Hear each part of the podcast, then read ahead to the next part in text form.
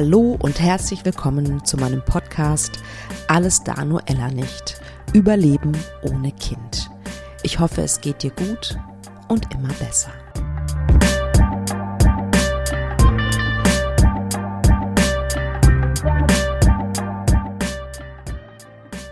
Ich bin ganz glücklich, euch heute wieder ein ganz tolles Interview präsentieren zu dürfen. Ähm, ich unterhalte mich mit Laura. Laura ist mit 16 Jahren an Anorexie erkrankt und Magersucht führt dazu, kann dazu führen, und das war mir persönlich ehrlich gesagt nicht bewusst, dass die Fruchtbarkeit eingeschränkt ist, stark eingeschränkt sein kann, weil irgendwann die Periode ausbleibt, weil die entsprechenden Hormone, die dafür notwendig sind, um den Eisprung zu stimulieren, die werden nicht mehr produziert vom Körper, weil der Körper halt im Überlebensmodus ist, ja, und alles abschaltet sozusagen, laienhaft erklärt, ähm, was nicht zum Überleben notwendig ist. Und Fortpflanzung gehört da nun mal nicht zu. Und Anorexie, Definition habe ich mal nachgeguckt, ähm, das bedeutet, dass das Körpergewicht mindestens 15 Prozent unterhalb der Norm ist oder ein BMI, also der Body Mass Index, kleiner als 17,5.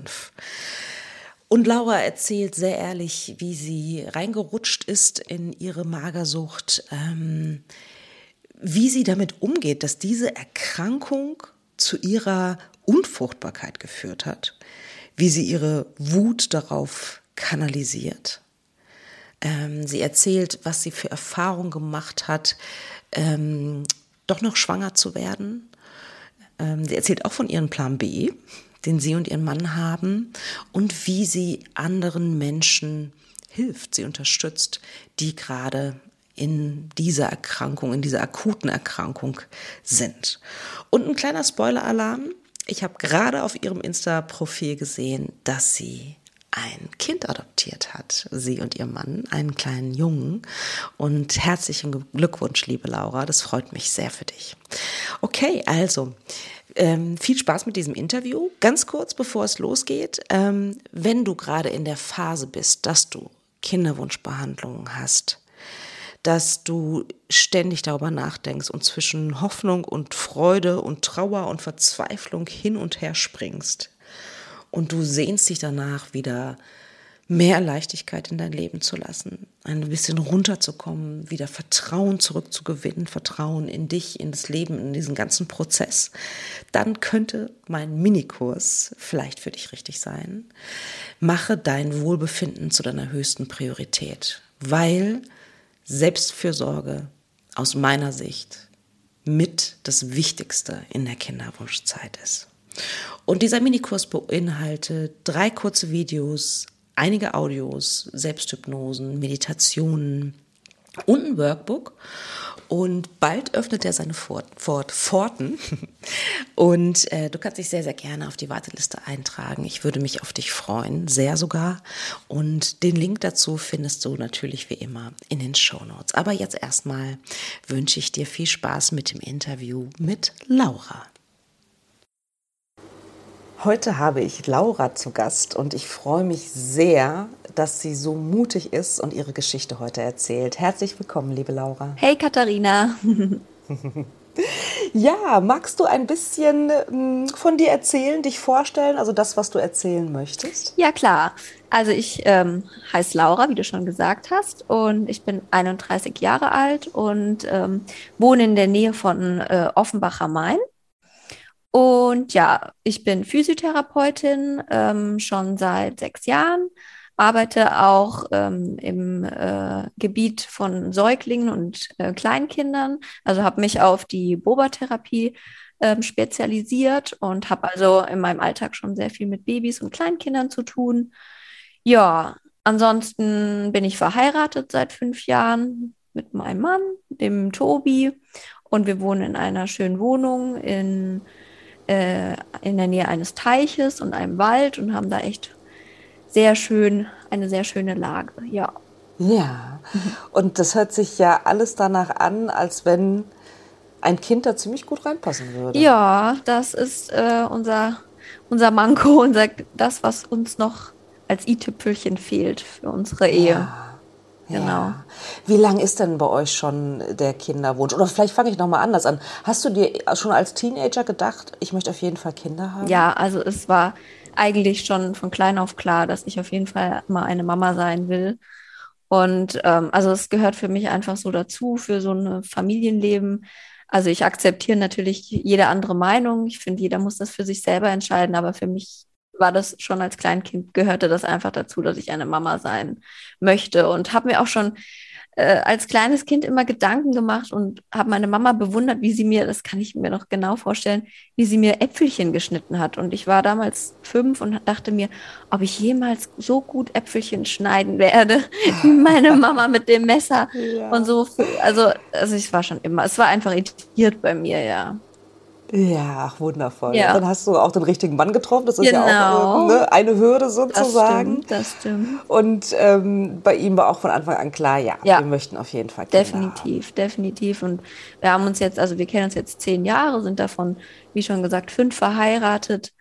Und ähm, der Kinderwunsch war eigentlich, ja, schon seit, seit so sieben Jahren ist er schon äh, äh präsent. Und ja, wie gesagt, wir haben es dann erstmal auf normalem Wege ähm, versucht und es war aber nicht immer einfach und mir war es bewusst, weil ich äh, mit 16 schlimm an Magersucht erkrankt bin und habe seitdem auch tatsächlich keine, also keine eigene Periode mehr. Und oh, wow. ja, und deswegen okay. ähm, war mir das bewusst, dass es kein einfacher Weg war und habe deswegen auch schon ja. ziemlich früh angefangen damit. Ähm, mich damit auseinanderzusetzen. Ja. Okay. Ähm, oh, so viele Fragen in meinem Kopf. ähm, vielleicht erstmal ähm, zu deiner Anorexie. Ähm, also erstmal herzlichen Glückwunsch, du hast ein Buch geschrieben. Ja, genau. Bis es Klick macht, genau. heißt das Buch. Ja, es ist Wie toll. letztens Erzähl rausgekommen. Genau, das ist jetzt vor ein paar Wochen rausgekommen und ähm, ich habe mich dazu entschieden, vor eineinhalb Jahren meine ganze Geschichte einfach mal aufzuschreiben. In erster Linie wollte ich es gar nicht irgendwie erstmal rausbringen, sondern es war wie so eine Art Selbsttherapie nochmal und mein Leben zu reflektieren. Und ähm, dann hat mich auch eine Freundin drauf gebracht, dass sie gesagt hat, ja, warum willst du das denn nicht veröffentlichen? Und dann kam das eins zum anderen und ja, ja. dann habe ich es veröffentlicht. Und jetzt gibt es auf der Buchseite Tradition äh, zu kaufen, zu erwerben. Okay, genau. wow, das äh, werde ich auf jeden Fall, den Link, der kommt auf jeden genau. Fall in die genau. Shownotes für alle, die interessiert sind. Und das heißt, du schreibst in deinem Buch oder beschreibst in deinem Buch, ähm, wie, wie es dazu kam, was sozusagen, wie die Situation war, als du äh, magersüchtig warst und wie du da rausgekommen bist? Genau, also ähm, ich beschreibe erstmal, ähm, also es gibt einen Hauptteil quasi, da beschreibe ich erstmal so, ähm, alles grob und äh, als Überblick. Und dann gibt es einzelne Kapitel, angefangen mit meiner Kindheit, wie ich aufgewachsen bin, ähm, dass ich eine ganz tolle Kindheit hatte. Und dann gibt es ein Unterkapitel, zum Beispiel das Verhältnis zu meiner Mama und zu meinem Papa und dann mit meinem Mann und allgemein der Kinderwunsch hat auch ein eigenes Kapitel. Und ja, so ist das dann aufgelistet. Genau. Okay. Das heißt, du bist da reingerutscht. Also ich stelle mir vor, dass es wahrscheinlich nicht von heute auf morgen war, sondern tatsächlich ein Prozess war, könnte ich mir vorstellen. Ja, es war ein Prozess, aber äh, ein ziemlich schneller tatsächlich. Ähm, okay. Also ich war nie so typische Magersüchtige, die gesagt hat, sie muss abnehmen oder will Diäten machen. Das habe ich dann jahrelang später nach den ganzen ähm, ambulanten Verhaltenstherapien haben wir das herausgearbeitet sondern ich wollte letztendlich einfach nur Aufmerksamkeit ähm, meinem Papa gegenüber ähm, erreichen. Es steht auch alles nochmal detailliert dann in dem Buch. Und ähm, bin dann da so quasi relativ schnell reingerutscht und habe relativ schnell relativ viel Gewicht verloren. Und ähm, ja, bin aus dieser Spirale jahrelang nicht mehr rausgekommen. Ja. ja. Und das heißt, ich als also ich bin, bin Laie ja. sozusagen, was dieses Thema angeht, relativ schnell Gewicht verloren. Das heißt, du hast nichts mehr gegessen? Was hast du gegessen? Was, was kann ich mir, wie kann ich mir das vorstellen, also, das so in deiner Hochphase, sag ich mal, war? Also tatsächlich habe ich immer gegessen, aber ich habe mir irgendwann ein Limit von 1000 Kilokalorien gesetzt und habe halt auch extrem viel Sport dabei getrieben. Und dass das dann nach hinten losgeht, ähm, ist ja klar. Ich habe dann halt auch wirklich nur äh, Sachen gegessen, wie ein Knäckebrot mal oder äh, eine Kiwi oder ein Apfel und äh, habe alles andere gestrichen und habe dann wirklich nach 1000 Kilokalorien aufgehört. Ja, ähm, ich kannte wirklich jede einzelne Zutat oder jedes einzelne Lebensmittel äh, genau, was da drin ist oder wie viel Kilokalorien was hat, habe es abgewogen und wie auch immer. Und ja, das war eigentlich sehr, sehr schlimm, diese ganzen Zahlen im Kopf tagtäglich. Also es war einfach nur anstrengend. Ja. Abends war ich einfach platt, nicht das nur von dem Kaloriendefizit, sondern auch äh, einfach von dieser Kopfsache, die in einem vorging, ja. Ja, natürlich. Und wie stelle ich mir das vor, äh, was das Hungergefühl angeht? Ähm, hat man das irgendwann oder hattest du das irgendwann nicht mehr? Oder wie, wie ist das? Also tatsächlich habe ich auch nie gehungert. Also wenn ich da wirklich Hunger hatte, dann habe ich mir halt irgendwas geschnappt, was nicht viel Kalorien hatte, wie eine Gurke oder äh, eine Karotte oder deswegen habe ich so gar nicht, also ich habe nie richtig gehungert, dass ich gesagt habe, oh mein Gott, äh, ich muss jetzt irgendwas essen, sondern ich habe das irgendwie immer ausgeglichen. Ne? Okay. Ja, also habe irgendwie morgens das relativ weit rausgezögert, bis ich anfange zu essen und bin ja relativ früh ins Bett, weil ich einfach fertig war und dann hatte ich den Tag ja. über einfach gar nicht so viel Hunger. Ja, ja Wahnsinn. Und wann ähm, war der Zeitpunkt, dass du erkannt hast oder dass deine Außenwelt vielleicht erkannt hat, dass du Hilfe brauchst? Also meine Mama war ziemlich schnell dabei. Also die hat schon, die hatte schon natürlich an meinem Essverhalten gemerkt, was los ist. Ja. Und hat mich dann auch sofort zu einer Ärztin und äh, eine Therapie. Aber das wurde dann trotzdem immer, also immer schlimmer teilweise. Es war dann zwar mal wieder besser, aber es ist wie ein Teufelskreis. Man kommt dann nicht so einfach wieder raus. Und meine Mama hat wirklich alles getan, die hat gelesen, die hat mich immer darauf aufmerksam gemacht und wir hatten eigentlich so ein tolles Verhältnis und das wurde dadurch halt auch sehr in Mitleidenschaft gezogen, weil sie mich natürlich immer darauf aufmerksam gemacht hat. Laura, isst bitte was, isst bitte was anderes, mach nicht so viel Sport und es ist schon äh, ziemlich äh, schwer gewesen in dieser Situation, ja, für beide. Ja, da, ja, natürlich, das kann ich mir denken. Und du hast vorhin erwähnt, dass ähm, du äh, seit deine, seitdem deine Periode nicht mehr hattest? Also wann hat das gestoppt? Das war. Also wie schnell geht sowas? Ja, also ich sag mal so ein halbes Jahr, ja, und dann hatte ich sie schon nicht mehr. Ich hatte sie dann mal zwischendrin mal immer wieder, aber das waren eher nur so kleine, kleine Ausweicher, sag ich mal. Also man kann das nicht Periode nennen. Und es wurde dann immer weniger, weniger, bis es halt gar nicht mehr da war. Und ja, in dem Moment habe ich mir dabei nichts gedacht, dachte mir auch schön, äh, habe ich das wenigstens auch nicht mehr. Ist nett, äh, netter Nebeneffekt. Aber ähm, letztendlich, als, es, als ich dann älter wurde und ähm, ja auch genesener war, also es hat ja bei mir wirklich erst Klick gemacht, wie mein Buch schon sagt, ähm, vor ein paar Jahren. Und ähm, ja, dann war es zu spät. Ja, also ich habe auch viele andere Nebenwirkungen durch diese äh, Magersucht mitgenommen und das war der schlimmste für mich war halt wirklich dieser Verlust der Periode und dadurch halt die, äh, der unerfüllte Kinderwunsch. Ja, und, und hilf mir. Ähm, also ich, mir war das nicht bewusst, dass wenn das sozusagen, wenn es einmal weg mhm. ist, dass das nicht mehr wiederkommen kann. kann. Also wie, wie sieht mhm. das biologisch aus? Also genau, kann es wiederkommen? Wie, wie stelle ja. ich mir das vor? Also es kann tatsächlich wiederkommen. Ähm, das entscheidet aber der Körper. Der Körper entscheidet, wann, ähm, wann er wieder umschaltet. Er ist jetzt halt immer noch wohl auf ähm, Sparflamme gestellt oder ich möchte nicht. Ich, der Körper kann es nicht, äh, kann's nicht äh, umwandeln oder ja, er kann es gerade nicht schaffen quasi und ähm, stellt dann selber auf Sparflamme. Ja, okay, also sozusagen der Körper denkt, er ist im Überlebensmodus. Genau, genau. Ne? Und wenn man im Überlebensmodus ist, dann gibt es ein paar Dinge, die abgeschaltet Richtig, werden, sozusagen, genau. die nicht überlebensnotwendig genau, sind. Ja. Und das gehört Genau, dazu, und das kann natürlich sein, dass ich, äh, wenn ich jetzt zehn Kilo mehr hätte nochmal, dass das wieder kommen würde. Ähm, Natürlich wird die Chance von Jahr zu Jahr geringer, je weiter weg das ist. Ähm, aber es kann tatsächlich passieren. Aber dadurch, dass ich so viele Lebensmittelallergien habe, auch durch die Erkrankung, ist, ja, fällt wow. mir das natürlich enorm schwer zuzunehmen. Und jeder Verlust durch eine, weiß ich nicht, eine Erkältung oder Erkrankung oder teilweise leider auch durch die ganzen Hormontherapien im Kinderwunschzentrum habe ich viel Gewicht verloren und die dann halt wieder drauf zu kriegen, ist natürlich ein Kampf. Ja. Ja, natürlich. Also das heißt, ähm, der Eisprung findet nicht statt. Genau. Und deswegen ist es natürlich ein Problem. Das heißt, ihr seid dann in den Kinderwunsch gestartet mit, mit, also mit, mit welchem Gedanken? Eine Eizellenspende direkt? Oder, oder was, wie, wie seid ihr gestartet beim, äh, als ihr das erste Mal im Kinderwunschzentrum wart? Also tatsächlich gestartet sind wir erstmal bei meinem normalen Frauenarzt, ähm, äh, beziehungsweise bei meiner Frauenärztin. Der habe ich die Sache geschildert. Sie kannte mich ja auch schon mehrere Jahre und wusste von meiner Situation. Und sie hatte mir dann erstmal Hormontabletten gegeben, ob sich ähm, die Schleimhaut denn noch aufbauen kann. Ähm, okay. Und das ist da nicht der Fall gewesen. Und dann hat sie mich auch ziemlich schnell an ein Kinderwunschzentrum verwiesen. Und wir haben dann Kontakt aufgenommen zu einem hier in der Nähe. Und da gab es natürlich auch Wartezeiten und auch ähm, war es Voraussetzung, verheiratet zu sein.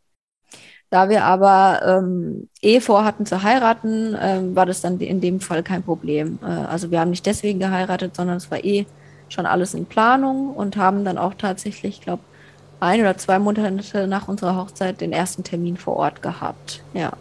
Ja.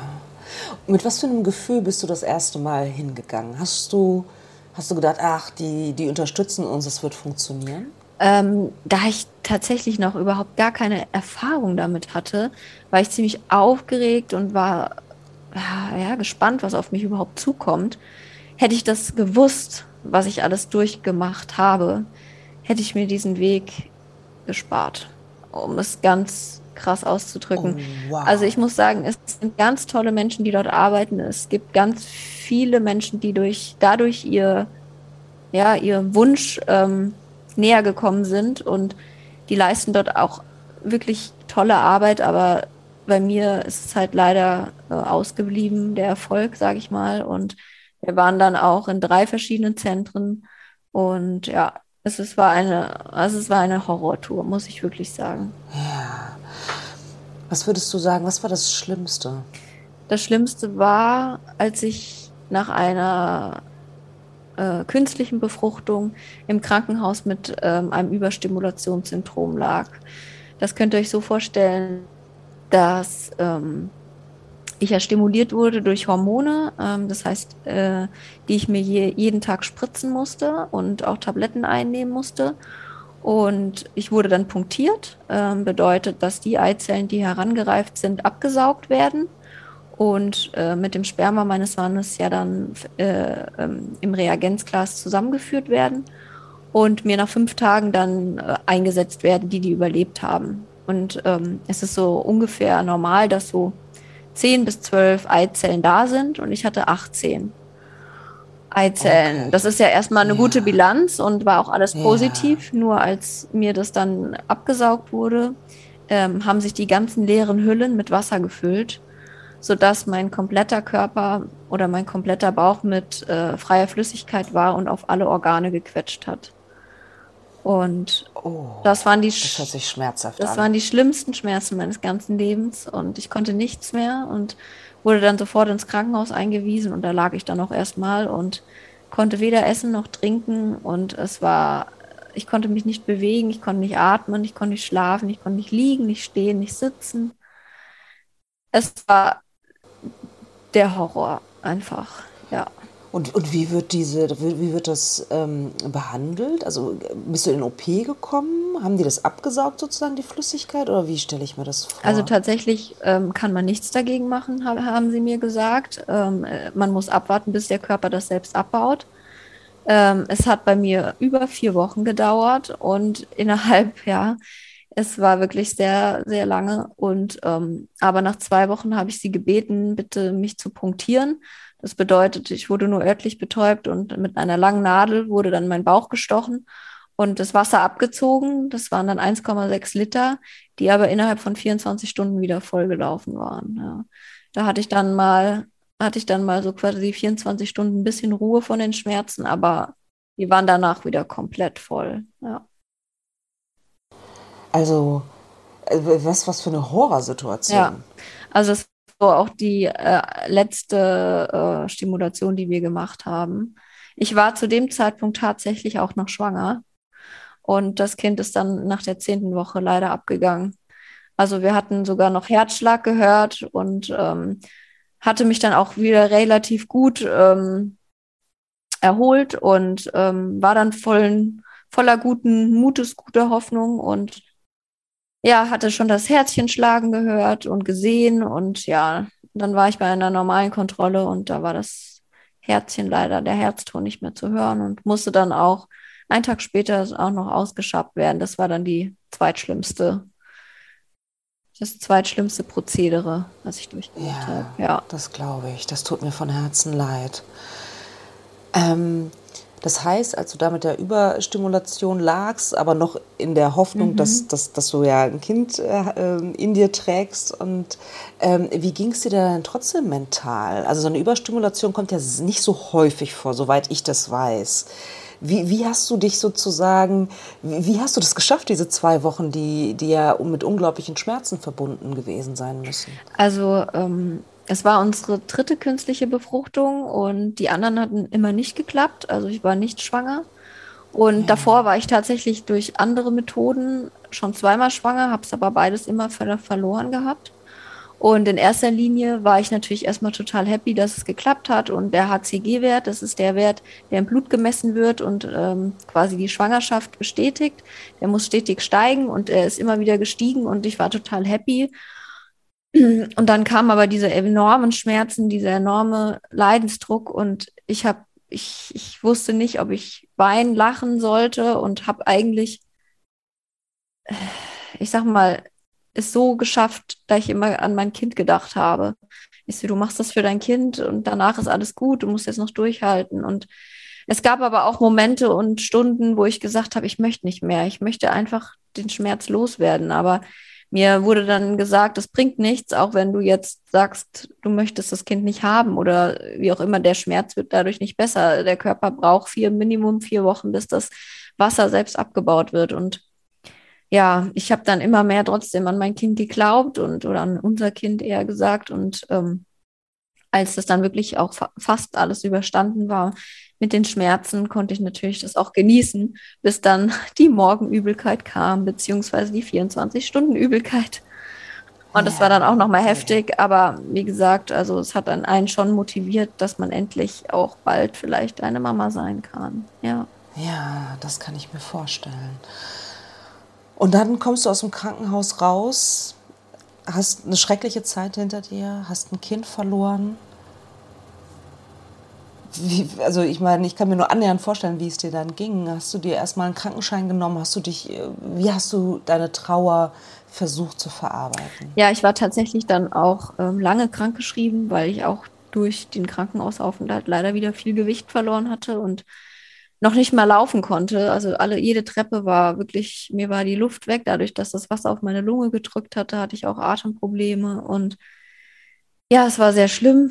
Äh, erstmal war ich natürlich froh, dass ich zu Hause war, weil ähm, es natürlich auch damals durch die Corona-Maßnahmen ich keinen wirklichen Besuch haben durfte und ich ein totaler Familienmensch bin. Und ja, zu Hause ging es mir dann erstmal wieder besser meine Eltern, mein Mann, Freunde haben mich erstmal wieder aufgepäppelt.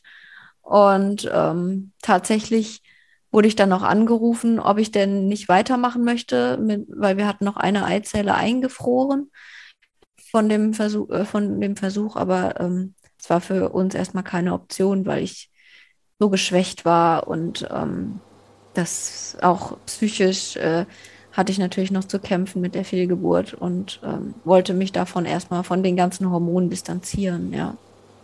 Ja, natürlich. War, das war, wäre nicht der richtige Zeitpunkt nee, gewesen, das nochmal zu nicht. probieren. Nee. Ne? Ich glaube, dein Körper ähm, äh, hat dir ganz klar gesagt, gerade ist nicht der, der Moment dafür. Genau, genau, ja.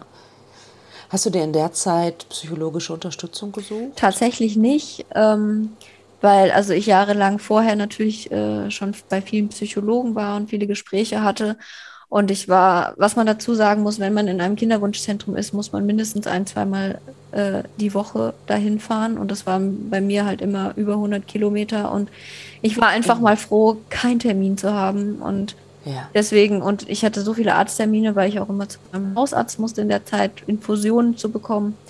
Und war einfach froh, wenn ich einfach keinen Termin hatte, sondern einfach nur auf der Couch liegen und entspannen konnte. Ja. Ja, ja, das kann ich mir, kann ich mir sehr, sehr gut vorstellen. Wie, wie lang ist äh, das, was du erlebt hast, jetzt her, was du gerade Also allgemein ähm, ist das seit jetzt eineinhalb Jahren her. Nee, nee, sogar noch länger. Es ist schon über, ja, es ist länger her, bis wir uns dann entschlossen haben, ähm, den Weg der Adoption einzuschlagen. Ah, okay. Also das heißt, nach diesem Schicksalsschlag und nachdem du auch gemerkt hast, oh, der, mein Körper ist extrem geschwächt, genau. ähm, brauchtest du erstmal eine Pause genau. und dann habt ihr euch sozusagen langsam mit dem Gedanken angefreundet, dass das mit der Kinderwunschklinik vielleicht nicht euer Weg ist? Genau, ja. Also wir hatten es dann immer noch mal äh, äh, im Hinterkopf, haben es dann auch noch mal probiert gehabt, aber letztendlich ähm, war es nicht der richtige Weg und ja. ähm, haben uns dann. Also ihr wart doch nochmal dann im, Kinder, im Kinderwunschzentrum und die eine befruchtete Eizelle sozusagen. Nee, die liegt tatsächlich noch eingefroren da. Okay, okay. Die wartet vielleicht auf irgendwann nochmal, äh, aber momentan fühle ich mich einfach körperlich dazu noch nicht in der Lage und ja. ähm, gut wollen einfach so für dich klar ja erkennst. wollen einfach ähm, dadurch den Weg der Adoption haben wir dann gewählt um einem ja. Kind äh, da die Chance zu geben, auch ein schönes Leben zu haben, ja. Ja. Und war das für euch diese Entscheidung für diesen anderen Weg, sage ich jetzt mal, war das eine relativ schnelle Entscheidung? Wart ihr euch da sehr schnell einig, du und dein Mann? Oder habt ihr sehr, sehr lange diskutiert? Oder wie stelle ich mir stelle ich mir so diese Entscheidungsfindung vor. Wir haben schon, also diskutiert nicht, aber schon viel darüber gesprochen und abgewegt und was es noch für Möglichkeiten gibt hatten dann auch ähm, den ähm, Weg der Leihmutterschaft äh, näher erörtert, ähm, der ja hier in Deutschland nicht äh, erlaubt ist, sondern nur äh, in bestimmten Ländern, wie zum Beispiel der Ukraine oder äh, anderen Ländern. Und ähm, da wären aber immense Kosten auf uns zugekommen, also über 60.000 kann man schon rechnen. Wir würden das zwar in Kauf nehmen, aber wir haben halt gesagt, wir würden erstmal gerne ähm, die Adoption versuchen. Ähm, und da gibt es ja auch natürlich äh, viele Hürden und viele lange Gespräche, bis man als Adoptiveltern gelistet ist. Und ähm, ja, war auch ein sehr, sehr, sehr langer Weg, den wir da bestritten sind. Und ähm, ja, jetzt warten wir tatsächlich immer noch, bis der Anruf kommt und äh, wir quasi dann losfahren könnten. okay. Und ähm, also das heißt, ihr seid inzwischen gelistet. Genau, das hat jetzt eineinhalb Jahre gedauert. Ja. ja, wir mussten, es war auch ein bisschen weiter weg von hier, haben wir uns für eine Organisation entschieden. Und das waren wirklich äh, lange Gespräche, viele Gespräche. Wir waren sogar in einem Seminar, mussten wir über das Wochenende belegen. Und ja, ein Hausbesuch die alles uns hier angeguckt haben, unsere Räumlichkeiten und haben uns tatsächlich danach dann äh, noch beim örtlichen Jugendamt beworben mit unserer, ähm, ähm, mit der Listung quasi, mit der Eignung vom Jugend, äh, von dieser Organisation und haben jetzt tatsächlich ähm, letzte Woche noch zwei andere Stellen angefahren, äh, die uns jetzt zum Glück endlich ein paar gute Chancen zugerechnet haben. ja, Wahnsinn. Ähm, hast du, warst du da offen mit deiner Anorexie ja, bei diesen Gesprächen? Tatsächlich ja, weil A sieht man es bei mir immer noch, dass ich sehr schmal bin und B mussten wir auch ähm, ärztliche Teste vorlegen, dass wir gesund sind und dass wir auch ein Kind großziehen können und ja. ähm, ich wollte da natürlich offen sein, weil ähm, ja. alles, was man verheimlicht, kommt ja dann auch nicht gut an und ähm, ich bin immer schon offen mit dieser Erkrankung umgegangen und auch gerade mit meinem Buch ähm, ja. war es das für mich ein, äh, die einzige äh, Option, auch da offen zu sein. Ja. Okay. Und ja, offensichtlich war das ja kein Hinderungsgrund, nee, wenn ihr gelistet Nee, also seid, zum ne? Glück nicht. Ich hatte tatsächlich da sehr meine Bedenken, dass die mir irgendwie auch ja. wieder einen Strich durch die Rechnung machen. Ja, denke ich mir.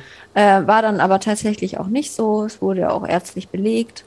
Und ähm, ja, deswegen ist das zum Glück äh, mir erspart geblieben, dass äh, die mich dann am Ende nicht genommen hätten. Ja, Gott sei Dank.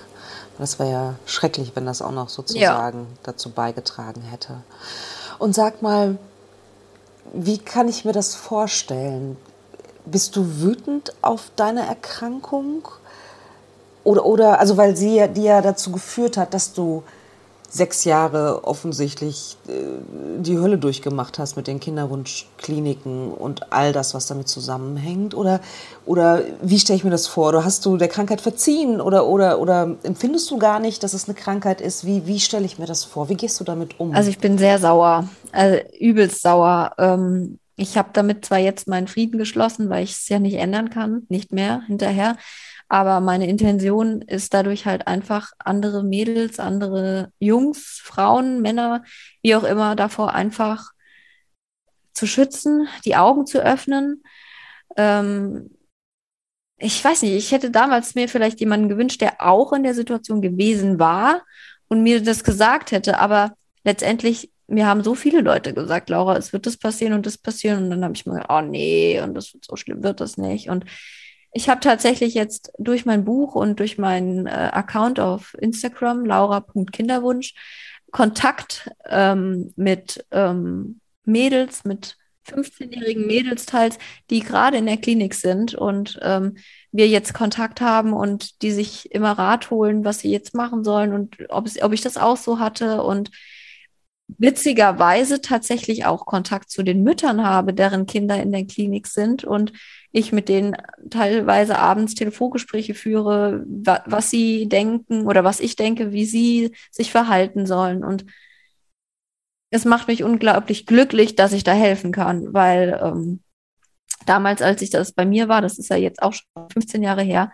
gab es vielleicht ein paar Bücher und ähm, das Internet war vielleicht auch, aber auch noch nicht so wie heute. Ähm, und ähm, ja, deswegen ist einfach meine Intention, den Mädels und Jungs allen zu helfen und zu warnen. Und wie gesagt, dadurch kann ich meinen Hass gegen meine Krankheit so ein bisschen relativieren. Ja, ja, ja sehr klug. Also das heißt, du machst ja eigentlich Coaching, ne? Ja. eigentlich eine Coaching-Ausbildung Könnte machen, ich machen. Hast du sie ja schon gemacht. Nee, habe ich tatsächlich ja. noch nicht. Ähm, würde ich tatsächlich aber gerne machen.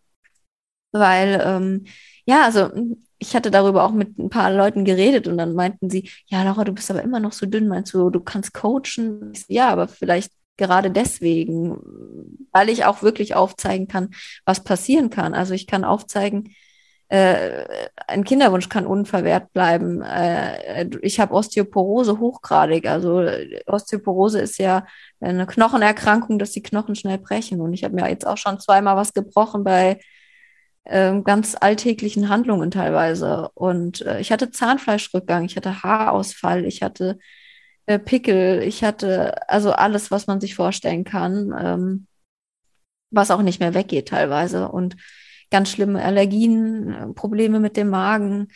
Also ich könnte noch weiter weitermachen mit einer Liste und deswegen versuche ich einfach da eine Stütze zu sein, ja.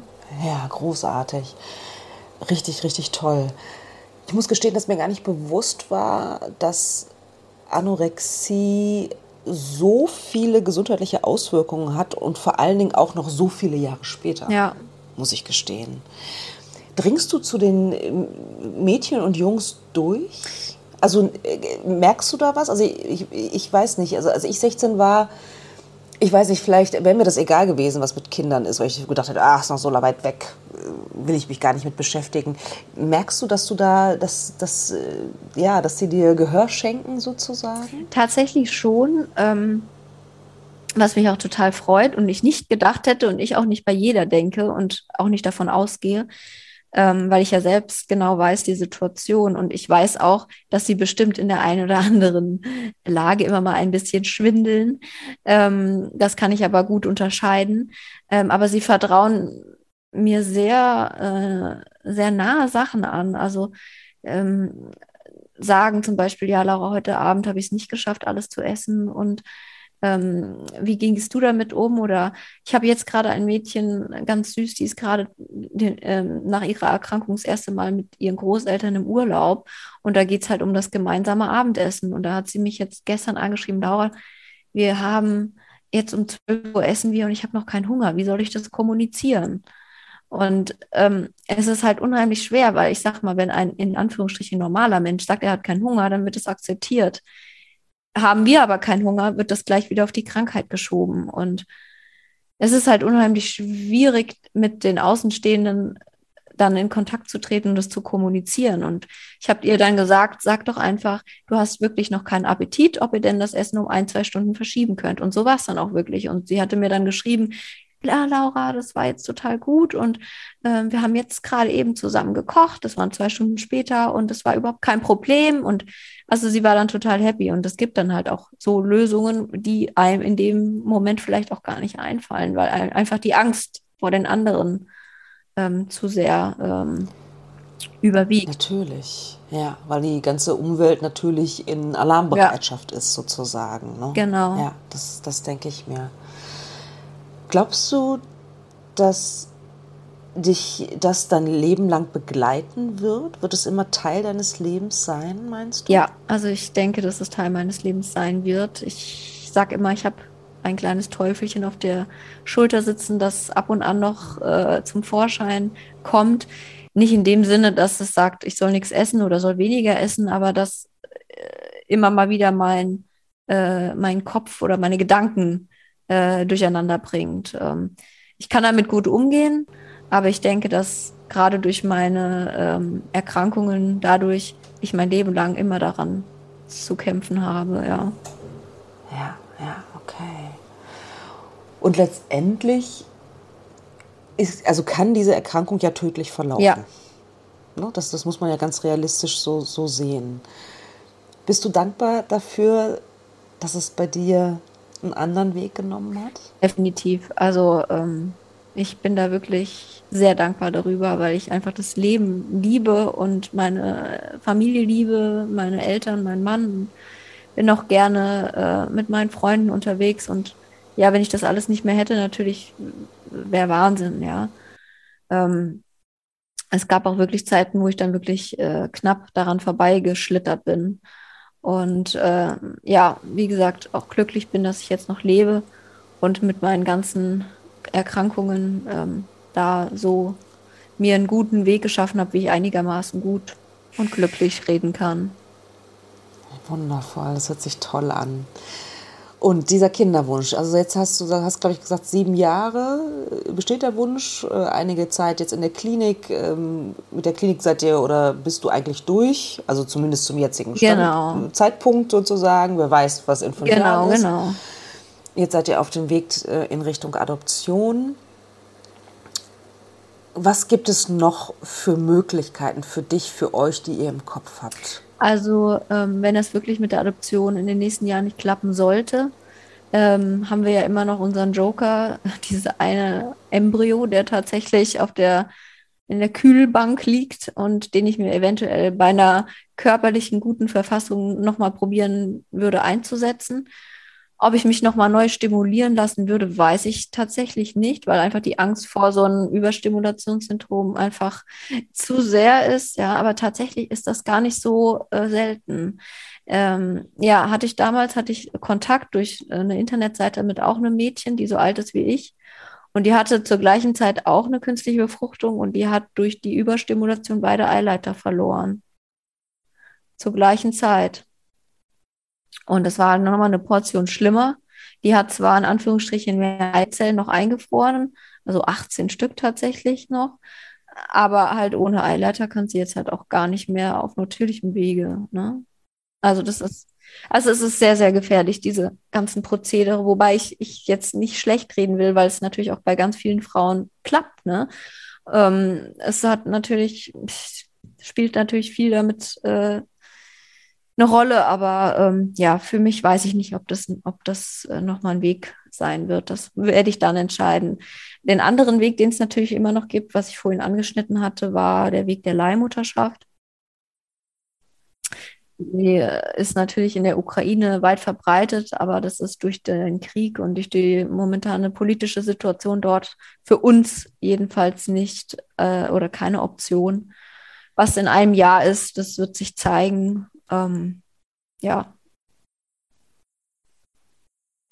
Wie unglaublich stark du bist, wie du mhm. das so hier alles erzählst, was du alles äh, hinter dir hast. Und ich bin mir ziemlich sicher, dass du nur die Spitze des Eisberges ähm, erzählt hast, dass da noch ganz, ganz, ganz viel mehr ist, äh, durch ganz viele Täler, die du gegangen bist. Ja, das, ich bin auch gerade schon am Buch 2, klick die zweite. Und Aha. da werde auch alles nochmal im Detail ähm, aufgeschrieben und werde ich davon berichten. Ja. Genau. Okay, also das heißt, der Fokus deines zweiten Buches ist eher der Kinderwunsch. In Richtung Ach, das ist der Kinderwunsch. Genau, Kinderwunsch. Genau. Der, Im ersten Buch ist ja der Fokus schon auf meine Anorexie und dann ja. am Ende mit dem Kinderwunsch. Aber ähm, die ganzen Strapazen sind teilweise da nur aufgeführt und ähm, ja. Ja. Genau. Wahnsinn. Ja, was wären sozusagen deine letzten Worte? Was für eine Botschaft möchtest du den Zuhörerinnen und Zuhörern mitgeben? Esst. Esst und genießt es zu essen. Das ist meine Botschaft. Es gibt so viele leckere Sachen ähm, und ähm, habt kein schlechtes Gewissen zu essen. Ähm, wenn ihr intuitiv esst und ein gutes Verhältnis zu eurem Körper habt, braucht ihr keine Angst vor einer Zunahme oder sonstigen zu haben, sondern hört auf euren Körper und ich sag's mal so, scheißt auf die Kilos, seid froh, dass ihr lebt, seid froh, dass ihr gesund seid und das ist das, die Gesundheit ist das Aller, Allerwichtigste. Und ob man äh, ein kleines Speckröllchen hat oder ein, zwei Kilo zu viel auf der Waage hat, ist wirklich egal.